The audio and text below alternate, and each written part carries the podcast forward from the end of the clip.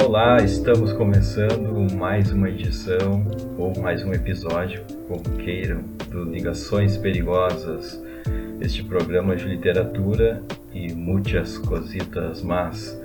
Eu sou Fernando Ramos e vou ter a alegria e prazer de conversar com Júlia Dantas, que está aqui pertinho, em Porto Alegre, no, na Cidade Baixa. E aí, Júlia? Oi, Fernando. Boa noite, tudo bom? Beleza, tudo bem. E Gabriel Pardal, no Rio de Janeiro, Botafogo. Fala, Pardal. Sigo aqui, pô, poderia ter outro destino, né? Eu acho que a gente devia começar a comprar passagens para poder levar todo mundo aqui para outros lugares para a gente fazer essa introdução, cada um dizendo um negócio. Ou a gente faz uma próxima edição em que cada um fala que está num lugar diferente. Estou concordando com tudo. Maravilha. E Reginaldo Pujol Filho, aqui no bairro Independência, independente de qualquer coisa. É isso, Pujol, como tá aí? Tudo bem? Tô aqui, né? Independente da pandemia, independente do Bolsonaro, independente desse fim de mundo, tentando, tentando dar uma, tentando sorrir. Independente do ano. É de novo. fato um autor independente. O verdadeiro autor independente. Exatamente. E hoje o assunto é leituras do final do ano. A gente tá com a pauta da Júlia, maravilhosa pauta, por sinal, que é livros para não dar de presente no Natal e tão pouco no amigo secreto. A gente vai falar sobre essas maravilhas que se pode dar de presente para a família, para amigos, é, para aquele tio, né, aquele tio admirado nos churrascos e etc. A Júlia pode dizer mais qual é a ideia geral, Júlia, como, como é que tu pensou esse nosso assunto de hoje? Acho que é exatamente isso. Assim, acho que já faz alguns natais que as famílias têm passado por talvez encontros um pouco conflituosos, um pouco incômodos quando surgem certos, certas classes de assunto. E esse ano, ainda por cima, com a pandemia, né, que é para piorar tudo. Então, acho que se é para ter climão, vamos fazer um climão, pelo menos, bem fundamentado, assim, um climão literário. E então pensei que a gente poderia pensar em quais são os livros que a gente jamais daria de amigo secreto, jamais daria para esse tio, né? Esse famoso tio que a gente não precisa nem escrever, todo mundo sabe qual é aquele tio. Então eu, eu separei alguns, vamos ver o que, que vai dar tempo de comentar. Mas o, o primeiro que eu pensei, que é um pouco anti-família, é o livro Contra os Filhos, da Lina Meruane, em que ela faz Poxa, um. É, esse, esse é bom, assim, pra dar pra aquela tia que sempre pergunta, e aí, quando é que vem, quando é que vai engravidar? E aí não vai dar um Exatamente, irmãozinho pra, né, esses, pais? É, é. Como vai o namorado? Aham, os namoradinhos, a gente já passou dessa idade, né? É, Mas a, a pergunta meio que continua com o mesmo fundo, assim, né? Ah, Quando eu era mais jovem, eram os namoradinhos, e agora, tipo, e aí, tu não vai engravidar, não pensa em ter filho, já tá chegando naquela idade. essa pergunta tinha que voltar pra tia, né? E o teu, tia? Como vai ser o namoradinho? Ou vai, ou, ou vai dizer que tu fica só com esse velho aí? Não, tem que ser os teus, né? Porque é sempre no plural, os namoradinhos. Os Claro. namoradinhos. é. É, Aí ela vai fazer uma cara assim que não tá entendendo, aí tu pergunta, ah, e os teus crushes? E o interessante é que se tu aparece com os namoradinhos, aí tu é uma pessoa depravada, né? Não, aí é escândalo, imagina. Mas na falta de um livro que defenda ah, o poliamor, que eu não tenho, o Contra os Filhos é uma boa opção para levar para a mesa da família e criar um clima desconfortável. Porque, enfim, ali na Meruane passa o livro inteiro elencando os mais diversos motivos pelos quais as mulheres ah, são mais felizes ou, enfim, têm uma vida melhor se elas não têm filhos. Esses motivos vão desde o mundo já tem gente demais, que é um fato né, um pouco indiscutível, até motivos como, enfim, como a- as mulheres são consumidas, né, pela maternidade, então elas perdem o tempo de desenvolver seus próprios projetos, sejam eles quais forem. Então acho que é um livro para não ser lido em família, mas é um ótimo livro para se ler sozinho em casa. Dito isso, eu quero saber o que, que vocês não levariam para a família de vocês. Pois é, a minha primeira uma das coisas que eu ia dizer, a primeira opção que eu ia dizer era, era o Marquês de Sade, 120 dias de Sodoma, mas não vale porque eu já dei de amigo oculto. mas, mas esse tinha sido o que eu tinha pensado, mas aí descartado porque não vale. E aí eu pego um, uma, um parentesco que é a história do olho do Georges Bataille, não sei se fala assim porque meu francês é baiano. E quem não conhece, né, é um, pode ser incluído ali, ou, os jornais incluem como literatura erótica, ou uma literatura erótica artística e tal, porque é intelectualizada, afinal de contas é francesa. Mas é a história, é, é, é a história do olho é a obra mais célebre do, do Bataille, e é um clássico da literatura do século XX, né? E a questão problemática dela para o Natal, ou interessante é porque ela aborda sexo, violência, morte, tem tudo ali. E o livro acompanha as peripécias sexuais do narrador, né, o jovem narrador, e da sua amiga Simone. E no mix de surrealismo, uma própria linguagem que por si só é sedutora e atraente e pode provocar tesões. Eu li, eu li quando eu era um adolescente e me lembro de ficar excitadíssimo com a literatura e tal. E com a história, com o livro. Será que pode isso? E aí é isso. Daria, não daria esse livro pra vovozinha, pra titia, com muita vontade de dar. Vai levantar defunto isso. Talvez elas gostassem, né? Vai saber. É, Bom, tem aquele é. constrangimento de, bah, vou dar isso de presente, mas pode ser que elas gostassem. É, e as, as, vo, as vovozinhas sempre sabem mais, né? Porque são mais velhas, né? E aí, então, já que a gente está falando em velhinhos, é que fique bem claro que eu sou muito a favor dos velhinhos, eu quero ser um velhinho ainda no futuro bem distante, e a favor das velhinhas também.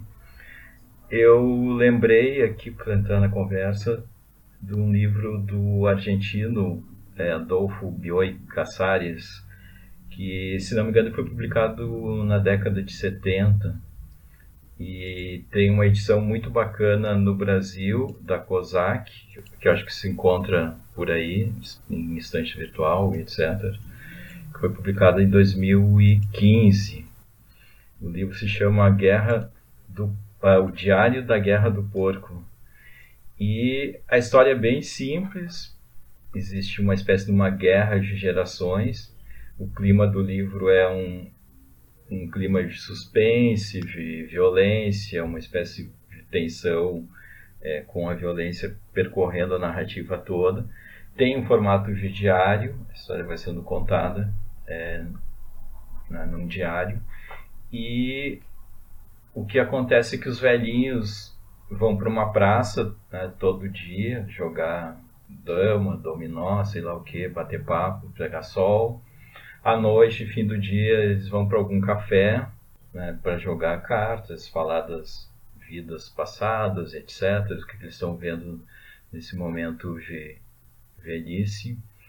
E começam a ser perseguidos uh, por uma semana, a história dura uma semana, por jovens.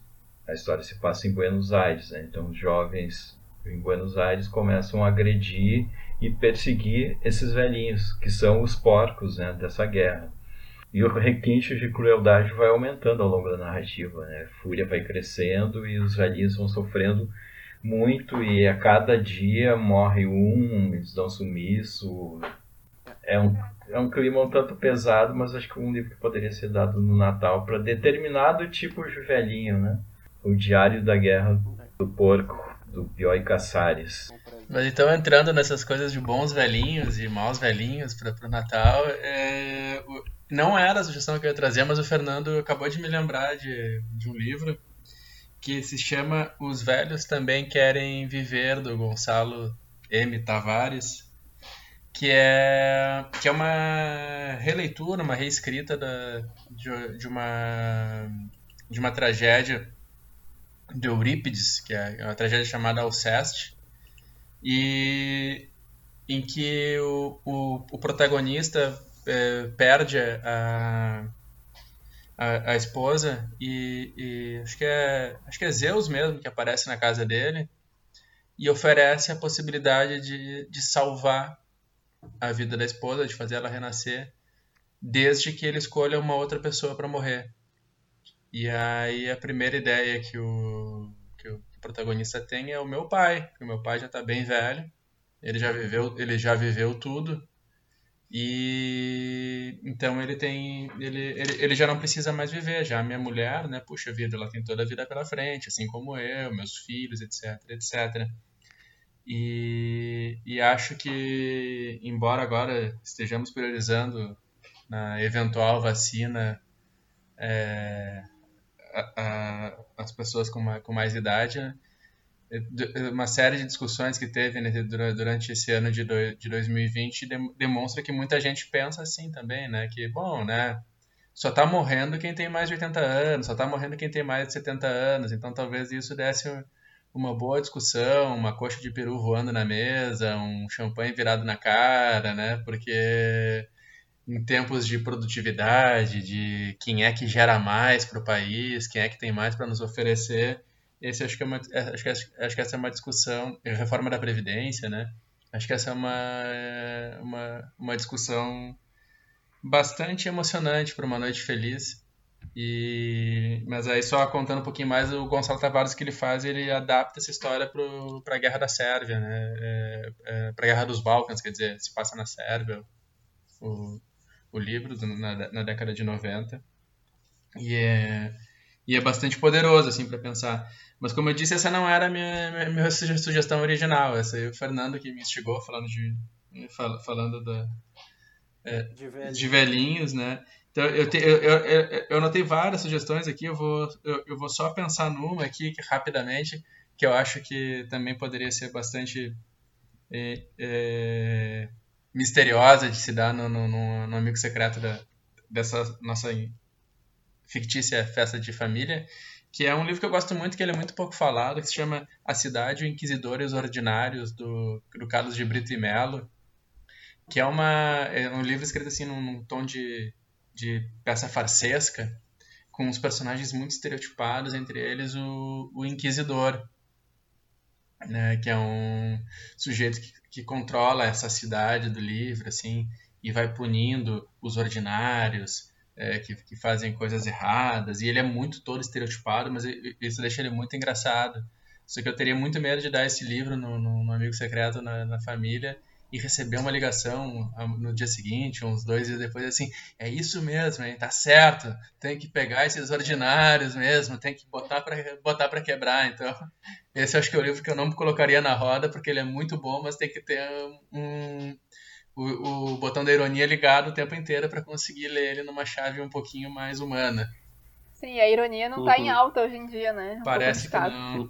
Essa pessoa que recebe o livro vai querer abrir um clube de leitura, né? Sobre os inquisidores e tal. E a coisa pode não, um partido, né? Partido dos Seja você um inquisidor, essas coisas vão começar a surgir. Nessa linha de, enfim, né, mais política, eu tinha pensado também no Jamais o Fogo Nunca, da Diamela Ertitz, também outro nome que eu não sei bem se é assim que se diz, porque ela é chilena, mas é, acho que é Diamela Ertitz, talvez. Mas enfim, ele é. Aí ele vai relembrar a ditadura chilena, né? Que da América do Sul talvez tenha sido a mais dura. E aí não só ele tem esse tema, que também é talvez um pouco. A gente fica nesse risco, assim, né, da pessoa. Será que ela vai ser anti ou pró-ditadura, né? A gente já não sabe mais, as coisas já não são mais garantidas no debate público. É, ele é um livro muito exigente de, de ser lido, assim. É, é... Então, para o Amigo Secreto, ele é uma péssima escolha, porque ele é definitivamente um livro para leitores experientes, assim. Ele é um texto bem intrincado e denso e pesado e um pouco desestruturado. É, enfim, é incrível, né? Claro, ela é ultra talentosa, assim, ela é, é uma mulher genial, né? Mas é, exige, assim, uma certa experiência de leitura. A gente deveria ter feito um amigo secreto. acho que tornaria ele um péssimo presente para, é. para o amigo secreto diferente, do, sem destino, assim. Mas é E quem foi tirado pelo Pardal. É um livro Muito, muito, muito. impactante. No nosso amigo secreto eu poderia dar de presente para vocês, mas uh, não dá para levar assim aleatoriamente pro amigo secreto da firma, não vai fazer sucesso. Mas você sabe que nesse fluxo de, de presentes, né? Porque de, outra, de outras opções, porque assim, todos na verdade que eu pensei, eu queria dar no fundo, entendeu? É, porque você sabe que os, os best-sellers dessa época são Antônio Prata, o Milo Fernandes, a Clarice, sei lá mais, o Gregório do Vivier, eles são essas leituras assim mais curtas e tal, mas tornaram pops e best-sellers e tudo, são, continuam vendendo e vendendo muito no, no, no, final do ano, né? Mas aí eu tinha pensado em dois outros dois livros. Um é o, o Útero do Tamanho de um Punho, da Angélica Freitas, né? Que a gente já comentou aqui. Eu acho que ele precisa ser lido, então tenho vontade de dar. Acho que pode ser mal recebido, principalmente pelo título, pelas tias e tios, né? Principalmente os tios e tias que votaram no Bolsonaro. Mas eu tenho muita vontade de dar, eu acho que tinha que ser lido. E o outro é o Caliban e a Bruxa, da Silvia Federici, que é um baita giga ensaio histórico sobre a formação do capitalismo e do machismo. Acho que é, acho que é um, livro, um livro fenomenal, sensacional e que também deveria ser lido. E mas eu acho que também ia causar um desconforto. As pessoas não vão entender nada, mas só de ter a palavra bruxa lá, as pessoas vão falar, ah, não, eita, uh, não. Mas eu ia perguntar, não te dá vontade, às vezes, de dar um livro sem a capa, assim, sem o título? Tipo, tirando o título do. Tirando a capa do, do, do livro da Angélica, né? Tirando ali a, a, referência ao útero e ao punho. Talvez a pessoa entrasse na leitura mais desarmada, né? Talvez até rolasse um, sei lá, talvez demorasse mais até ela criar resistência, né? E não criasse uma resistência logo na capa, assim. Às vezes eu fico pensando nisso, me dá vontade de dar uns livros sem, sem dizer o que que é, sabe? Só entregar o texto, só o miolo, assim. Ó, toma aí, lê e pensa. Mas, mas o livro que eu não daria só pelo título, pensando, é que agora, eu, é engraçado como esse, essa provocação da Júlia me fez pensar numa família hipotética em que, Deus me livre, mas o Paulo Guedes e o Bolsonaro fazem parte dela. E então, então um livro que eu, que, eu, que eu pensei que não poderia ser dado porque seria perigosíssimo seria o livro do Paulo Scott, O Ano em que Vivi, vivi de Literatura. que aí eu fico imaginando o, o Bolsonaro mostrando pro Paulo Guedes e dizendo assim: Olha aqui, ô Paulo Guedes, tem que ver isso aqui, ó. Tem os caras vivendo de literatura nesse país, tem que dar um jeito nisso aí. E o Paulo Guedes querendo cortar. Tem que é... acabar isso daí. Tem que acabar com isso daí. E o Paulo Guedes, como é que a gente corta o dinheiro desses caras que já não tem dinheiro? Como é que a gente faz isso? então. Boa. Mas, escritor é... é tudo rico. É. Ah, escritor é tudo rico. Mas, mas, mas, mas eu queria recuperar uma sugestão que a Júlia trouxe há um tempo, que foi o, o Mugido, da, da, é, da, da Marília Cosby, que, que acho que aqui para nós que estamos no Rio Grande do Sul seria um livro bem problemático também de se dar no, no, no final de ano, né? Que começa a chegar o verão. Ah, aquelas famílias que fazem churrasco. Exatamente. Imagina, imagina o mal-estar na ceia com o churrasco, ou a família que está preparando o churrasco do ano novo, e o verão, que é, que é movido a churrasco. O Mugido, que é um livro que eu, que eu, que eu agradeço muito pela, a Júlia por ter nos sugerido aqui no, no Ligações é, é, é, fantástico, mas certamente não é fantástico para para quem tiver. Não no... fantástico da Globo, né? mas não quem, é quem tiver um mínimo de digerível, né? Não é facilmente Exatamente. digerível. Você é vegetariano, ter... Reginaldo? Não sou, pelo contrário. Quer dizer, eu, pelo contrário, eu exagerei. Eu, eu como de tudo, na verdade, gosto de churrasco, mas não sou, não sou o tipo gaúcho que precisa comer uhum. carne vermelha oito vezes por semana, mas é.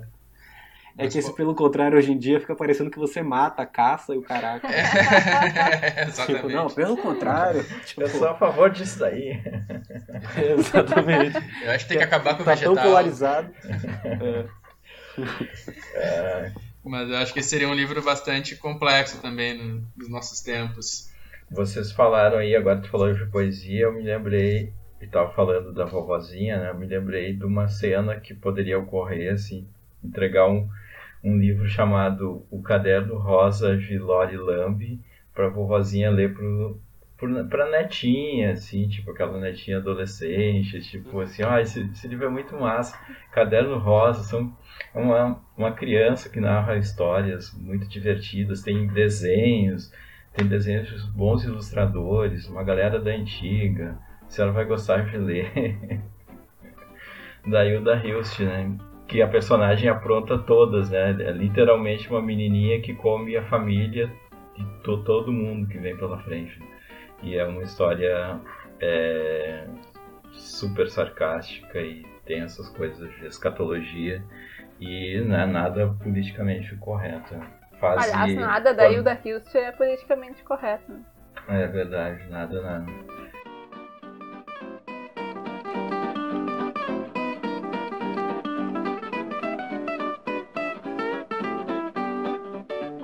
Achei ótimo ouvir as, as, sugestões de vocês. Acho que todos nós temos a possibilidade de ter natais muito, muito desconfortáveis pela frente. Adorei as sugestões, eu vou ir atrás de todas elas, na verdade. É. Legal, galera, foi muito massa. Vamos agradecer os, as ouvintes e os ouvintes que nos acompanharam nessas 13 edições do ano de 2020. É, a gente vai dar uma pausa então em janeiro, provavelmente voltando mais para o fim do mês com algumas boas surpresas aqui no Ligações Perigosas. Quanto ao mundo, a gente não tem nada a dizer se vai ter boas ou más surpresas. É isso.